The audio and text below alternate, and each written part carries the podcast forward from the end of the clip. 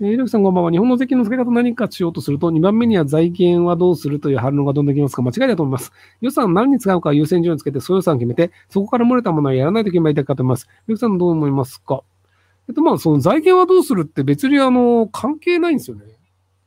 まあ、例えばじゃあ、その、えっ、ー、と、年金制度って維持できないよねっていうのって、あの、まともに計算できてる人ってみんなわかってるんですよ。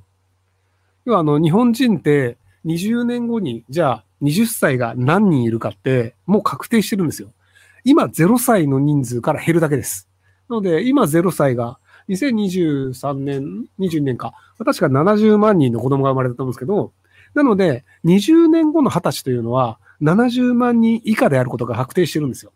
っていうので、その子供どんどん減ってるので、そうすると労働者人口、労働者年齢がこれぐらいだよね。で、その後、あの、日本人の人口の、あ日本人の寿命ってずっと伸び続けてるので、そうすると年金をもらう人たちというのはどんどん増えてるよね。なので、今のままの年金の額、要はその今労働者が払ってる額では、20年後は労働者はもっと多くのお金を払って、で、高齢者はもらう額はもっと少なくなってる。なぜなら高齢者が多いからね。なので、労働者が払う額は増えてるんだけど、高齢者が多いから、高齢者一人一人のもらう額は少なくなってる。なので、労働者はめちゃくちゃ金取られてるって、今まあ、あの、自分で払う分と会社で払う分で3割ぐらい社会保険取られてると思うんですけど、まあ多分あれが4割ぐらい取られるようになって、で、高齢者の方の年金も、なんかまあ今、その人によっては15万とか20万とかもらってるやつがもう8万円とかになって、もうクラスも結構きついわっていう状態になるよねっていうのは、あの、普通に計算できる人はわかるし、で、じゃあ年金ってさ、これ財源どうすんのって言って答えられる人いないんですよ。でも、そのまま年金制度って残り続けてるじゃないですか。なので、その、やりたくない政策に対して文句を言うときに、財源どうすんのっていうだけで、財源のない政策っていうのは普通にあの、法案として通ってたりするので、なので、あの、財源のあの、その、議論っていうのはそこまでしなくてもいいんですけど、まあ一応その、やっといた方が理解されやすいっていうのがあって、なので、あの、ベーシックインカム、僕割と推進派なんですけど、あの、こういう、そのなんか予算削減をすることで、ベーシックインカムの予算をひねり出すことができるんじゃないですか、みたいなことを書いてたりはします。なので、ベーシックインカム予算案みたいな感じでニコニコで百科で検索してもらえると、あの、僕らが決めたやつが載ってるんじゃないかなと思います。えー、低所得だった人の年金受給者のみ対象として、月々5000円の支援給付金というものが支給されているそうです。政府はその支援金を取りやめにして、少子化対策が手がけてあったのですが、年金受給者からも反発を受けたので、そのまま給付することなんだそうです。その少子化対策の予算が今働いている人たちの社会保険料を500円で上げすることになったようです。今の労働者がまだ持ちこたえられるでしょうか？あ、持ちこたえられると思いますよ。あの、結局、その、日本人って平均年収でいくと400万円ぐらいあって、なので、可処分所得でいくと大体200万ぐらいあるんですよ。で、あの、まあ、人間、その、月に10万あれば、あの、死ぬことはないんですよ。あの、食って寝る分にはね。あのなんか、こう、高の買いたいとか、なんか、携帯電話でソシャゲをしたいとかになると、あの、カラオケに行きたいとかになると、まあ、それはそれで大変なんですけど、あの、まあ、寝て食って水飲んでぐらいだったら死なねえよっていうので、なので、あの、絞れるんだったらいくらでも絞れるよねっていうのが、まあ、日本の自民党と公明党がやってることなので、なので、普通に絞り上げられるんじゃないですかね。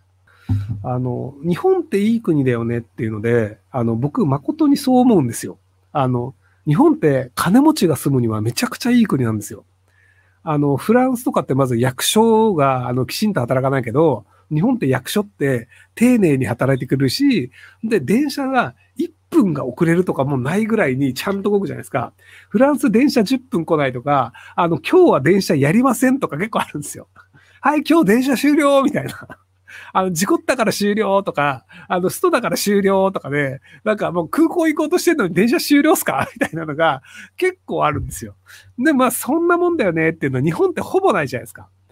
で、例えばじゃあその、スーパーとかで、なんかあの、これどこに置いてありますかってレジの人に聞くと、大体教えてくれるんですけど、アメリカとか、あの、他の国とかだと、知ら俺の仕事レジだから知らない？って言われて終わるんですよ。で、掃除のおじさんとかに聞いても、あの、親切な人だと教えてくれるんですけど、掃除の人は、あ、俺掃除だから知らない。わかんない。っていうので、要はその、お店の人なんだからお客さんが何か言ったら、そのお客さんの要望を叶えるべきだよねっていう感覚を日本人って多分95%ぐらいの人は持ってるんですよ。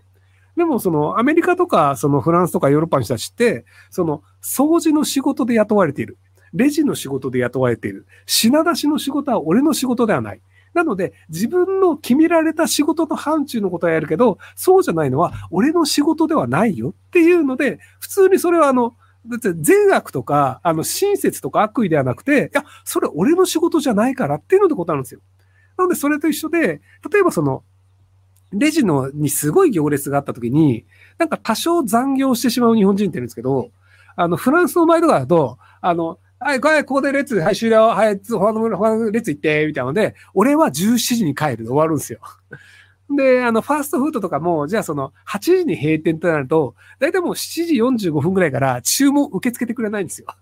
なんか日本の場合って、8時閉店ですって言って、8時まではなんかドアが開いてて、で、8時55分ぐらいになんかちょっとシャッターが半分下がって、で、その8時になるとドアは閉まるんだけど、中のお客さんが食べ終わるまでは、なんか掃除とかしながら待っててくれるじゃないですか。もうフランスは、あの、30分前から、もう注文無理無理無理って言って、もう8時前に追い出されるんですよ。もう8時閉店だとか出て出てて、みたいな。いや、まだ7時50分ですけど、みたいな。っていうのがあったりするんですけど、これはでも別にあの、全額とかでもなくて、もうそういうルールで働いてるんだから、そういうもんだよねっていうだけの話なんですよ。なので、その、労働者は、そのなんか、あの、残業もしなきゃいけないし、いろいろ期待されてサービスをしなきゃいけない大変っていうのがあるんですけど、金持ってて働かないのであれば、日本ってめちゃめちゃ治安がいいし、サービスもいいし、ご飯も美味しいので、なので、あの、ヒューディーパイっていう、日本、あの、世界でもトップレベルの YouTuber の人が、どうやらあの、日本の京都に住んでるらしいんですけど、あの、他の国に住むと、お、ヒューディーパイだっていろんなところで指さされちゃうんですけど、あの、京都にいる外人っていうのがやたらに多いので、別にみんな誰も気づかないっていうので、普通に暮らせるっていうのがあったりするっていうのがあって、なので割とあの、世界の金持ちが日本に住むっていうのは今後も増えるんじゃないかなと思います。はい。えー、父が高いし、香川県高松市の築35年 1K のマンションを相続しました。繁華街に近く、えー、っと、賃貸に出すか売却するか悩んでいます。私は一人暮らしなので近い将来退職した時に住む場所があった方がいいのですが、売却に踏み切れません。いや、もう、とっとと売却した方がいいですよ。あの、結局その、あの、自分が住むわけでもなくて、あの、繁華街に多少近かったとしても、あの、日本の人口ってずっと減り続けてるので、なので資産価値というのは基本的には下がると思った方がいいです。あの、ごく一部たまに上がる場所もあるんですけど、なので、あの、基本的にはその価値が下がり続けるので、もうあの、売れるタイミングで、今売るのがベストっていうので考えて、自分が住むわけならとっとと売っちゃった方がいいです。でも自分が住むんだったら、まあ、あの、そこ住みたいよねっていうのになれば全然住んでもいいと思いますけど。